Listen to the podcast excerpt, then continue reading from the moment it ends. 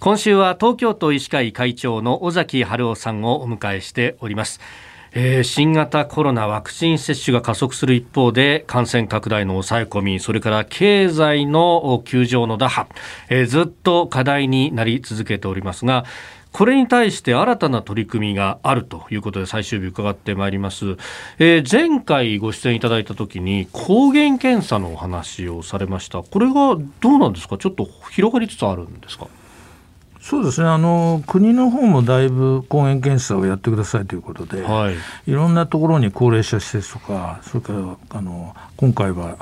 学校とかですねあの職場とかいろんなところに配ろうとしてますけども、はい、あの抗原検査っていうのは、まあ、定量と定性とあるんですけども、はい、えー、定量の検査の方は例えば空港なんかでですね、はい、今あの唾液取ってやってるのはみんな定量検査です、ですから PCR に匹敵するような精度があるということで使われてるわけですけども定性検査の方は、今一つあの、まあ、15分ぐらいで結果も出るし手軽なんだけども、えー、精度に問題があるんじゃないかって言われてたんですがかなり精度が上がってきまして、少なくともですね、はい、感染力を持った、つまり今、他人にうつす可能性があるという人については、抗原検査で十分拾えるということはもう分かってきたので。でもちろん PCR はですね、そういった感染力がなくて、あの感染はしてるんだけども、えー、ウイルス量が少ない方ももちろん引っかかります。だからそういう意味では精度は高いんですが、逆を言えば、えー、しばらく感染してから経過して、はい、PCR だけ陽性で、でももう感染力がない人ってもうたくさんいるわけですね。ですから、われわれはその感染力がある、感染を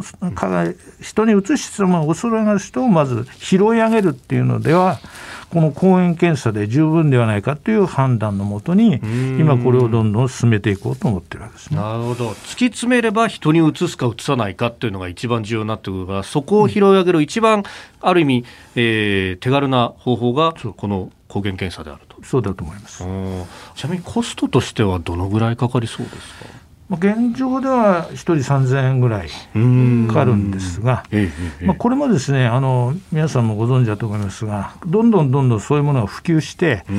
たくさん生産できるようになれば、ですね、キットもですね、必ず資本主義の論理じゃないですけども、値段は安くなるはずですから、まあ、例えば将来的には1人1000円ぐらいでできるようになればですね、例えばいろんな、え飲食の前とか、それからどっか行く時とか、であ1000円負担すれば、うん、もう自由に自由にっていうことはないんだけども、まあ、ある程度ですね、うん、心配しないでいろんな活動ができるということになれば、はい、このくらいの負担は皆さんしていただけるんじゃないかなと思いますし、まあ、その程度だったらそういうなんか、えー、国とか、はい、いろんな自治体もですねあの援助してくれるなんて仕組みももしかしたらできるかもしれないと思ってるんですね。確かに飲食店が例えば宴会のパッケージの中に入れておいて、うん、まあ、あのその分も含めてやってくれるっていうことになると安心だし、そうですねまあ、自治体もそこで、ね、半額であっても補助してくれれば相当助かりますもんね。うん、そうだと思います。うん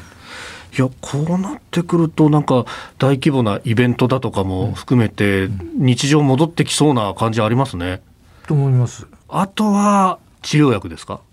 そうですね、うん、ですから治療薬もいろんな今抗体を混ぜた抗体薬とかできてまして、はい、あれ有効なんですが、点滴常駐で結構高いですよね。で一方あのイベルメクチンというのがあって、はい、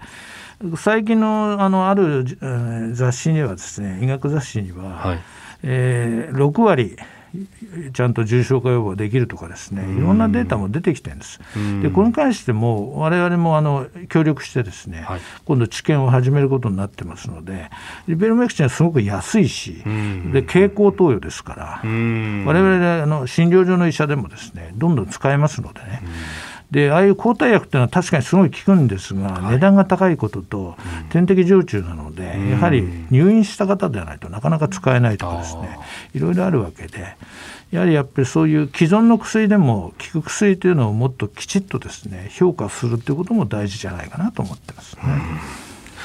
えー、今週は東京都医師会会長尾崎春夫さんにお話を伺ってまいりました。会長一週間どうもありがとうございました。ありがとうございました